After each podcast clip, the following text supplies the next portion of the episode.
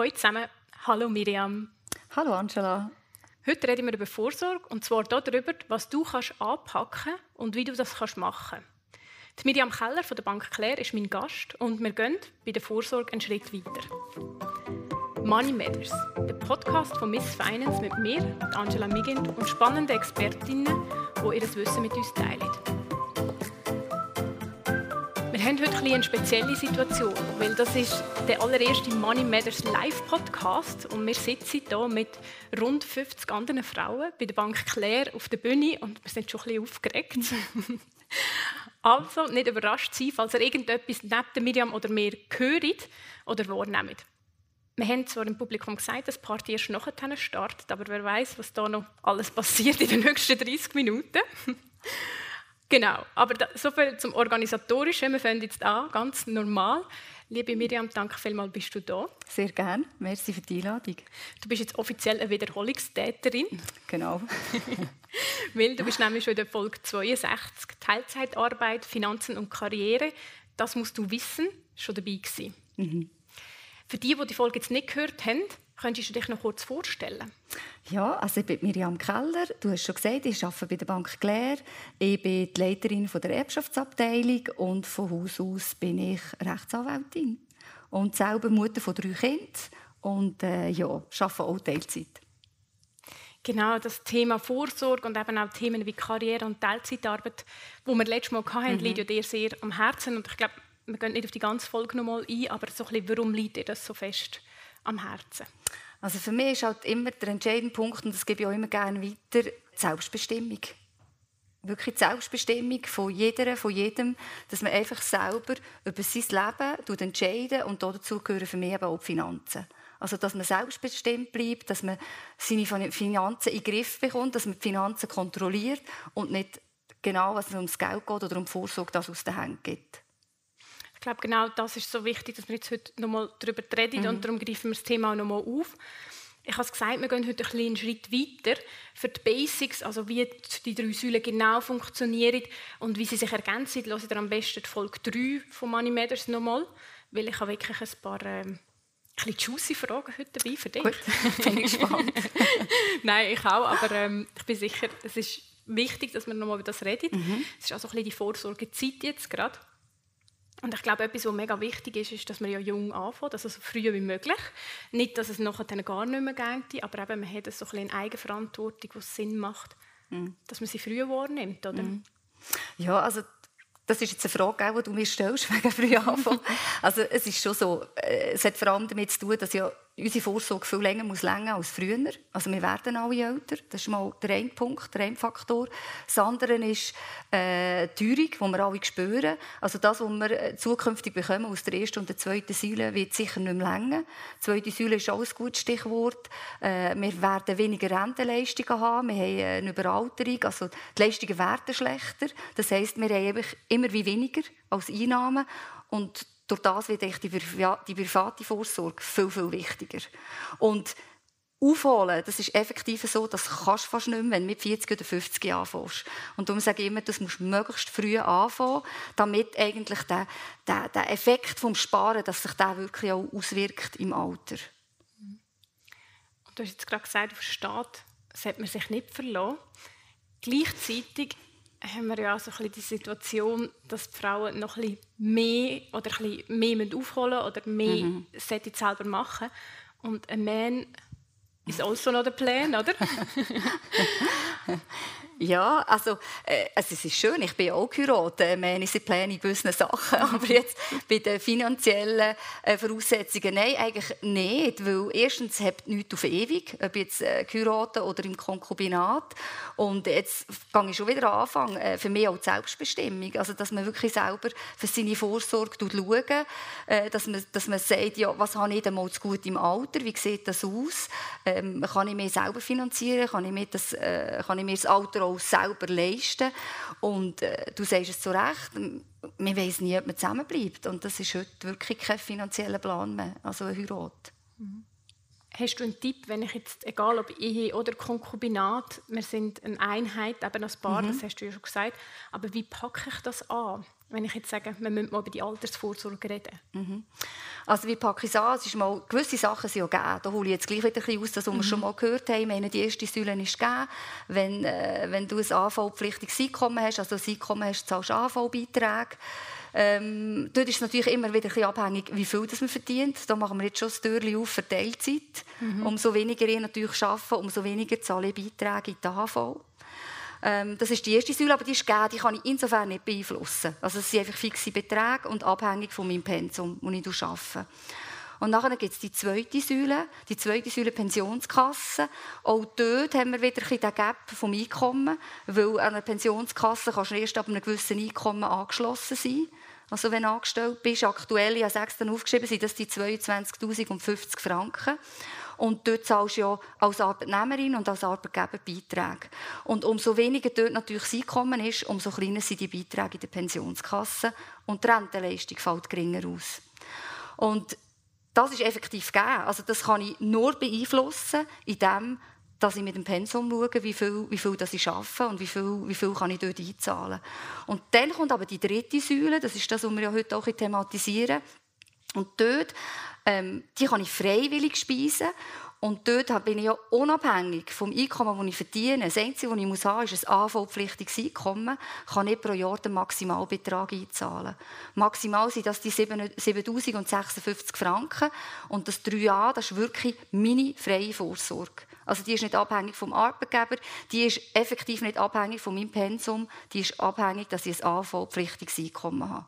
Und das macht auf alle Fälle Sinn, um eben dort Lücken zu schließen, die ich vielleicht in der ersten, zweiten nicht schließen kann. Mhm. Du hast gesagt, Teilzeitarbeitende sind durch meistens ein tieferes Einkommen mhm. stärker betroffen. Und das sind meistens Frauen, die mhm. an einem Punkt in ihrem Leben von dieser Teilzeitarbeit einfach äh, betroffen sind, aus verschiedenen Gründen. Aber mhm. meistens ist es irgendwann so. Jetzt habe ich vielleicht schon Lücken oder will nicht, dass Lücken entstehen. Wenn wir mal durch die drei Säulen gehen, wo es Lücken entstehen, wenn wir bei der ersten anfangen. Mhm. Also bei der ersten habe ich natürlich eben Dort ist es generell einfach gibt's eine Lücke, wenn ich ein, ein äh, geringeres Einkommen habe, respektive wenn ich nicht das durchschnittliche Einkommen erreiche für eine Maximalrente. Das ist eigentlich gegeben. Bei der Pensionskasse ist es wirklich der Punkt, wenn ich weniger Einkommen habe, habe ich eine kleinere Pensionskasse. Dort sage ich aber, könnte man natürlich zu einem späteren Zeitpunkt die Lücke wieder schließen, wenn das Pensum wieder erhöhen könnte. Durch das gibt es ja Lücken mhm. und die kann man einkaufen. Also da könnte man ein gewisses Grad in der Pensionskasse schließen.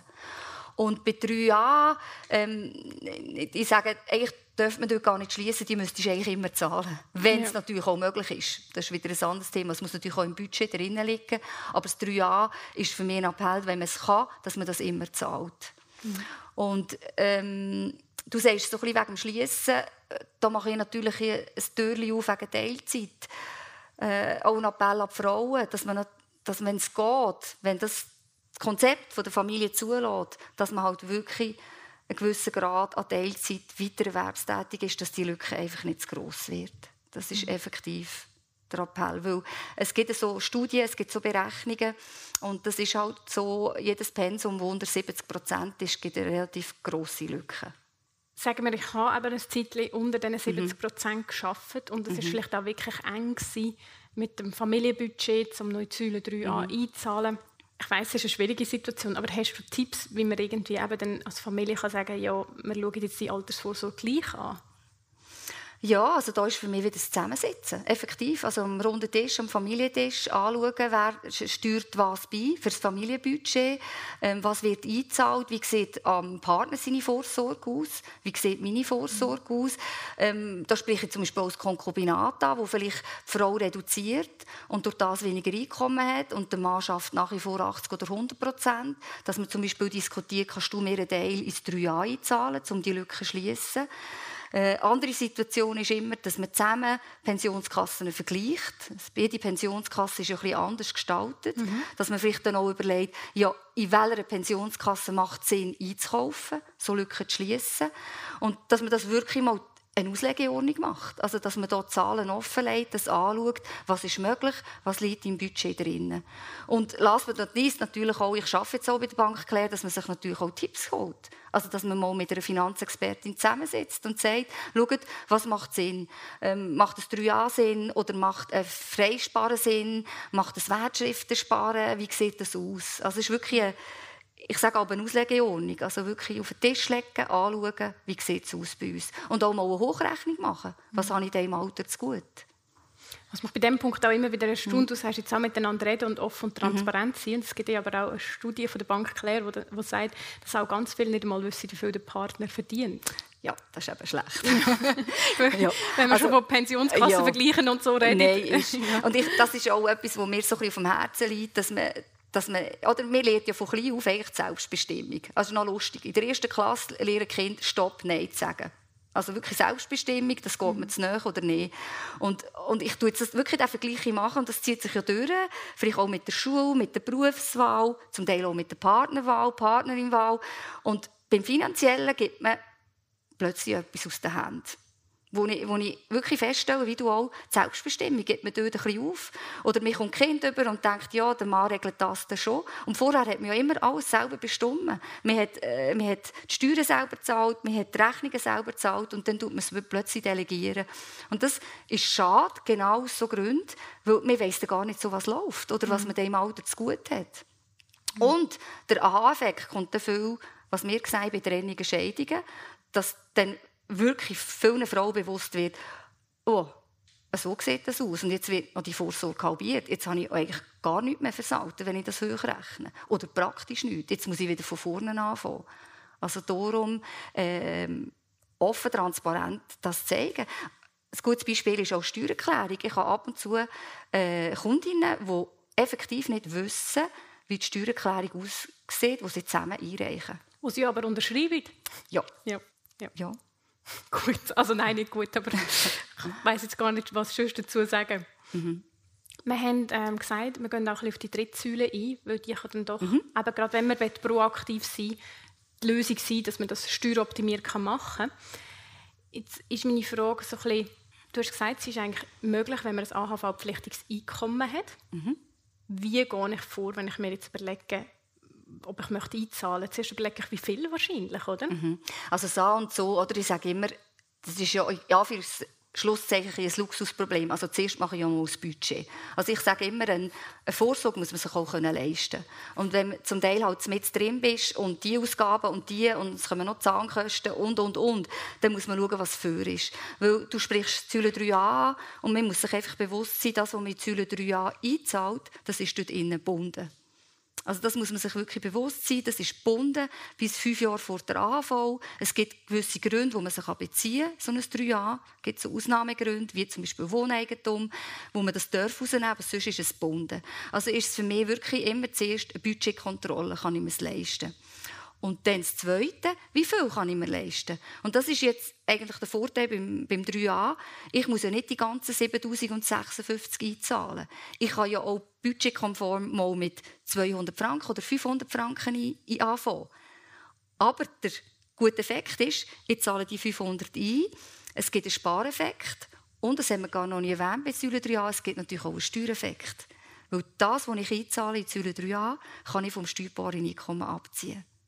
Also ist es für mich wirklich so ein Schrittchen, Budget liegt drin, ist es Geld, das ich wirklich nicht brauche, das ich auf die Seite tue, das ich aber auch nicht für anderes brauche, für eine Reise oder für sonst für einen Spareffekt, sondern Geld, das ich auf die Seite tue für das Alter. Und dann kann ich mit dem 3 anfangen. Und wenn ich jetzt das schon länger gemacht habe, mhm. sagen wir den Idealfall, ich habe von jung an eingezahlt, ja. ich habe Geld, muss ich etwas beachten? Also ich habe zum Beispiel schon gehört, ich sollte mehrere Konten haben. Ist das korrekt? Ja, das ist korrekt. Also das, ist, das hat vor allem das ist ein bisschen der Ausblick aufs Alter, weil wenn man die Säule 3a bezieht, dann zahlt man eine einmalige Steuer drauf. Das ist so eine Kapitalauszahlungssteuer, eine Vorsorgesteuer, das ist ein besonderer Tarif.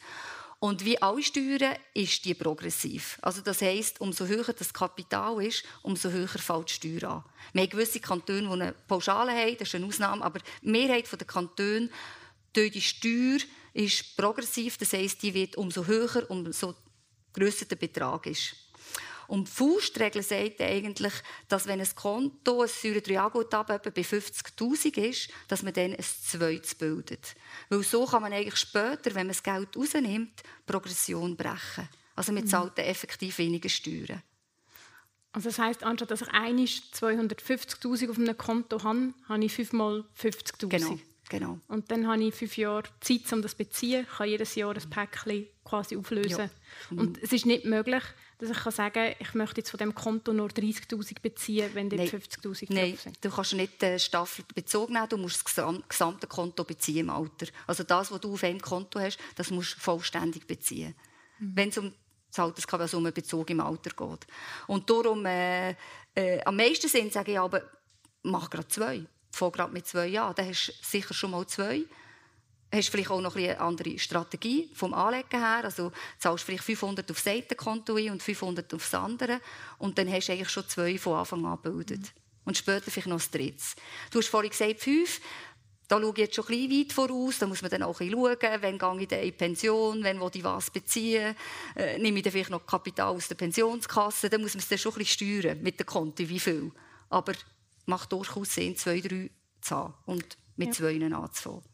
Also das heisst, ich habe dann einfach mehr Optionen und muss mich dann ja. irgendwann mal beraten. Ich weiß nicht, wie viele Jahre vor der Pension ja, das auf alle Fälle. Also, dass du auch die Staffelung hast, oder ich nehme jetzt, mache jetzt Klammern auf bei Verheirateten, wenn die natürlich beide eins im gleichen Jahr beziehen, dann wird es wieder zusammengezählt. Mhm. Also muss man dann auch immer ein bisschen jonglieren, wann beziehe ich was, wie sieht es aus mit der Pensionierung bei meinem Mann. Also dort ist auf alle Fälle eine Beratung sinnvoll.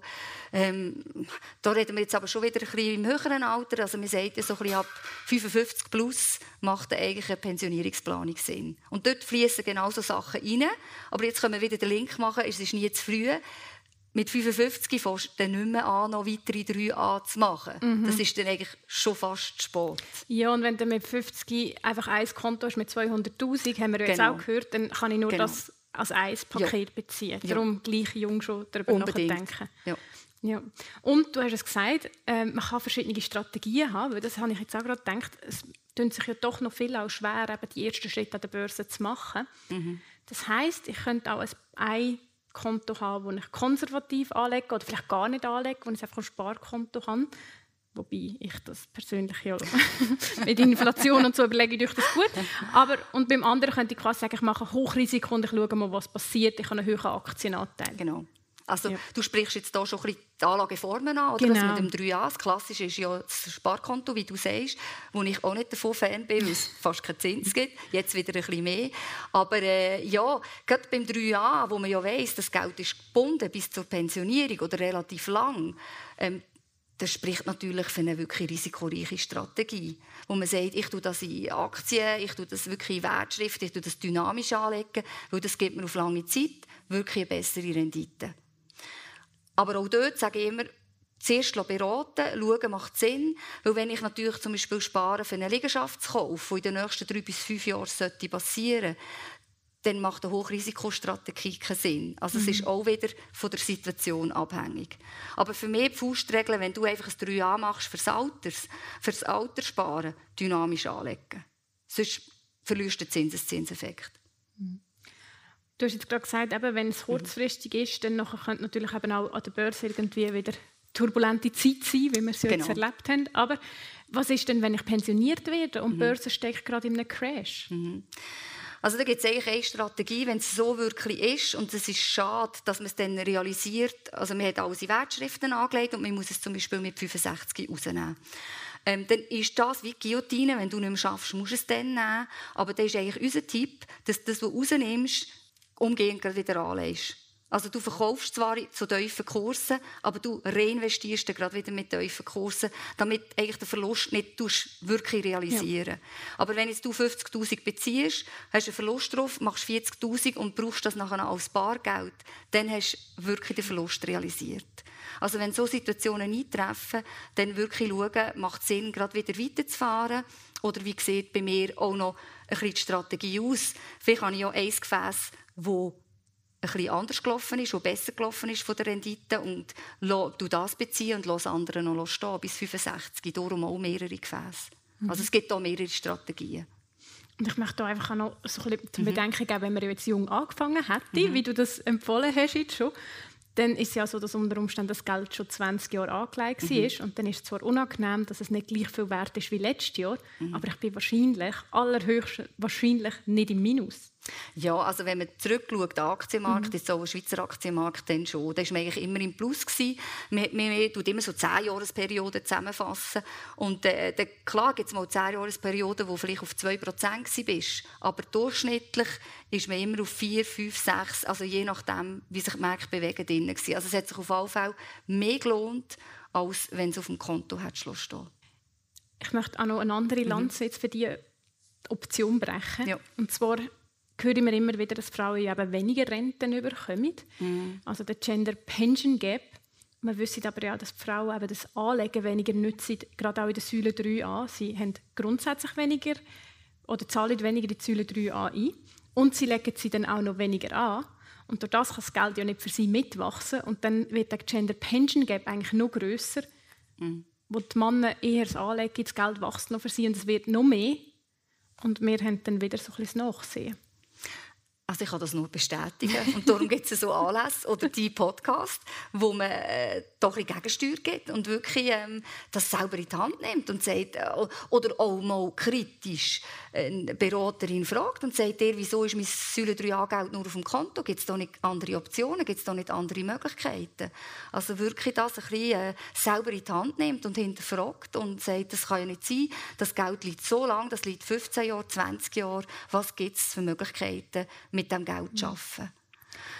Ja, und das von der Pensionskasse, äh, dort bist ja du abhängig von dem Arbeitgeber, wo du versichert bist. Du kannst ja nicht grossen Einfluss nehmen, wie das Geld angelegt wird. Das wird ja auch an der Börse angelegt.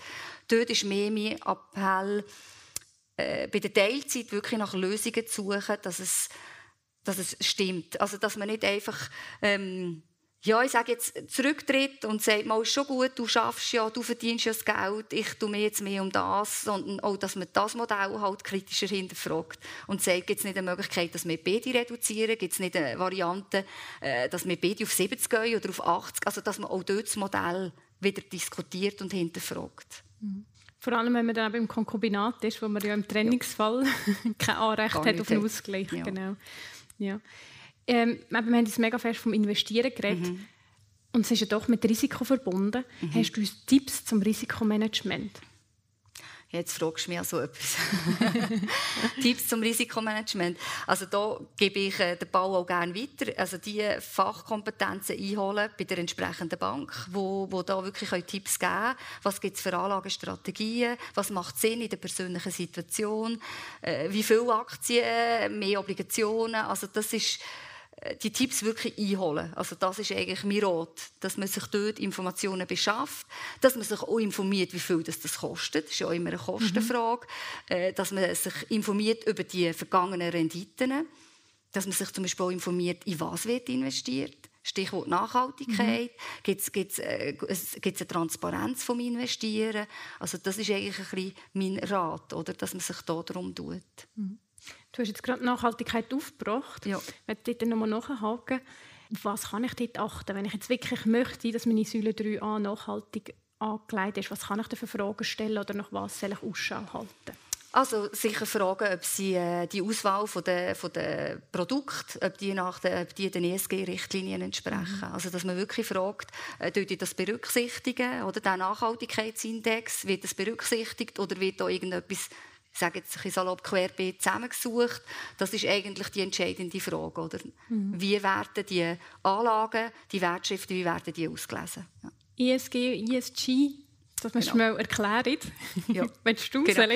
du, ich, ich erkläre es auf Deutsch, was du also. auf Englisch. Ich habe es auch sogar extra um. Nein, ESG steht eigentlich für Umwelt, Soziales und Unternehmensführung. Das sind so die drei Kriterien, mhm. wo man, wo man eigentlich prüft oder wo, wo der Nachhaltigkeit entsprechen. Mhm. Beispiel Umwelt, Umwelt ist glaube klar, mhm. sozial sind die Arbeitsbedingungen mhm. und ähm, das G, das für Governance oder eben Unternehmensführung mhm. steht, dort finde ich es ein bisschen abstrakt, um sich etwas darunter vorzustellen, aber ich glaube, ein gutes Beispiel ist so Massnahmen gegen Korruption. Ja, zum Beispiel so Massnahmen gegen Korruption. Oder, oder es kommt ja auch die Frage, warum kann ein Pharmaunternehmen den ESG-Richtlinien entsprechen? Und es kann durchaus auch sein, dass ein Pharmaunternehmen von der Unternehmenskultur sehr viel macht, zum Beispiel auch für, für die Förderung von der Frauen, von der Vereinbarkeit von der Familie, wo sich äh, Richtlinien unterwirft, eben zum Beispiel Korruption etc. Mhm. Also da gibt es verschiedene Mess Messgrössen, die eine Rolle spielen. Mhm. Ja. Ich glaube, ein mega gutes Beispiel dort ist Tesla, weil es ist so umstritten, ob es nachhaltig ist oder nicht. Ohne, dass wir das jetzt zum Glück entscheiden genau. Aber ein Punkt ist ja, dass Unternehmensführung ist ein anderer Fall als das Produkt. Und dann sind es genau. manchmal im Index und manchmal sind es nicht dazu. Und darum eben das Thema ist ein bisschen tricky. Aber da könnt ihr Ausschau halten nach diesen drei Buchstaben ESG. Mhm. Von dich, liebe Miriam, habe ich noch eine andere Frage. Du hast es nämlich auch schon angeschnitten. Das Thema Hypothek bzw. das Thema Immobilie. Du hast gesagt, mhm. wenn man jetzt eben, ähm, die drei Säulen hat und spart, aber in drei bis fünf Jahren vielleicht noch das Eigenheim möchte, mhm. dann gibt es bestimmte Sachen zu beachten. Oder man sollte vielleicht nicht zu einem höheren Prozentsatz investieren. Oder was hast du da gemeint? Ja, es ist mehr der Grund, oder? das 3a ist gebunden bis zur Pensionierung, aber es gibt Ausnahmegründe. Einer davon ist zum Beispiel, wenn man ein Wohneigentum erwerben. Ein selbstbewohntes Wohneigentum, dann dürfen wir zu 3a beziehen. Und das kann natürlich schon ein, ein äh, Plan sein von jemandem, dass er sagt, ich will bewusst steueroptimiert sparen mit dem 3a, aber ich spare für eine Eigentumswohnung oder für einen Kauf von einem Wohneigentum. Und dann ist das sicher eine Grundlage, die eine andere äh, Anlagestruktur zur Folge hat, als wenn ich sage, ich lasse jetzt 20 Jahre liegen. Also das mhm. ist sicher der eine Punkt. Und der andere, den du vielleicht noch so ein bisschen ansprichst, ist, dass man ja oftmals über das 3a indirekt amortisieren. Das müsstest du mir jetzt aber schnell erklären. Gut. Also 3a indirekt amortisieren heisst, ich komme ja eine gewisse äh, Höhe von einer Hypothek über. Mhm. Und dann kann es durchaus sein, dass ich aufs Alter die Hypothek muss reduzieren. Es gibt ja so Tragbarkeitsregeln, dass selbstbewohnte Wohneigentum die Hypothek nicht mehr darf sein als 65 Prozent. Das ist so die Faustregel. Und jetzt hat die Bank dir vielleicht geholfen finanzieren und hat dir 80 Prozent Hypothek gegeben. Das heisst, du musst aufs Alter hin noch 15 Prozent reduzieren. Und damit das nicht laufend muss, also dass jedes Jahr etwas amortisierst, könntest du das auch via Säule 3a machen. Das ist nachher die indirekte Amortisation. Da habe ich gleich den Steuervorteil. Genau, ah. du hast den Steuervorteil und wenn du das nachher beziehst, brauchst du das, für die Hypothek zu amortisieren. Also meine Säule 3 Jahre ist quasi hinterlegt bei der Bank, so stelle ich genau. mir jetzt gerade vor. Genau, ist eigentlich ja. verpfändet oder ja. hinterlegt und dient nachher wirklich der Amortisation. Und das ist insofern noch gut. Du hast zwei Sachen. Du hast eine Pflichtamortisation. Du weißt, mhm. ich, das Geld tue ich auf die Seite. Und du hast noch die Steueroptimierung gleichzeitig. Also eigentlich ideal. Ja, und das eine schließt das andere irgendwie genau. nicht aus. Also der eine Traum von einem ja. bequemen Alter und schönen Wohnen stehen genau. nicht im Konflikt miteinander. Genau. Super. Also ich meine, zusammenfassend haben wir jetzt gehört, es ist mega wichtig, dass man sich kümmert, dass man sich mhm. früh kümmert, dass man die verschiedenen Säulen anschaut, aber dass man vor allem mal die dritte Säule clever nützt. Hast du noch etwas zu ergänzen oder habe ich dich jetzt einigermaßen gut zusammengefasst? Ja, ist gut. Ist gut, Nein, ist gar gut. nicht mehr. Ja, gar nicht mehr. Ja. ja. Eben. Dann, nachher, dann glaube zum Abschluss wirklich dann noch den Appell hersitzen, miteinander offen, transparent reden und sich kümmern. Ja, und nicht, ich sage dort immer, es gibt nicht ein richtiges oder ein falsches Modell. Wir haben es jetzt nur angeschnitten wegen Teilzeit und sich darum kümmern. Jedes Modell hat seine Berechtigung, wenn man in diesem Modell glücklich ist. Das ist die Grundvoraussetzung, sage ich immer. Aber das Zweite ist wirklich, machen eine Auslegeordnung. Man hat ja Zeit im Dezember, wo es wieder kühler ist, wo man mehr drinnen ist, kann man zusammensitzen, mal eine finanzielle Auslegeordnung machen und das mal zusammen besprechen. Und auch die Vorsorge ansprechen. Und dann kommt vielleicht das eine oder das andere, das ähm, in der Gemeinschaft nicht klar war, dass man sagt, du, ich zahle immer meine Säure 3a, wir haben ja bei dir gar nicht etwas eingezahlt. Oder äh, die Partnerin sagt, ich kann ja gar nicht mehr können, vom Einkommen her ja nur 2000 können. Und dann sieht man mal, du, aber warum tust du mir nicht zusätzlich 5000 einzahlen, dass wir beide die 7000 haben und, und, und.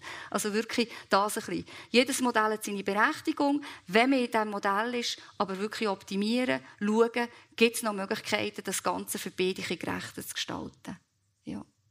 Wunderbar, danke vielmals, Miriam. Ihr habt jetzt alle Hausaufgaben. Genau. Zwischen Weihnachten und Neujahr hat man wunderbar Zeit.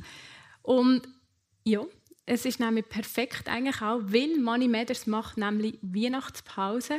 Das ist die letzte Folge in diesem Jahr. Danke vielmals euch fürs Zuhören das ganze Jahr. Danke auch vielmals euch, die live dabei sind. Ihr habt jetzt schon Hausaufgaben fürs Zuhören. Und ja, ich äh, bin sehr happy, dass es im Januar weitergeht. Am besten den Podcast abonnieren, weil dann bekommst du nämlich eine Meldung, sobald ich zurück. Eine gute Zeit und bis dann. Tschüss zusammen. Tschüss zusammen.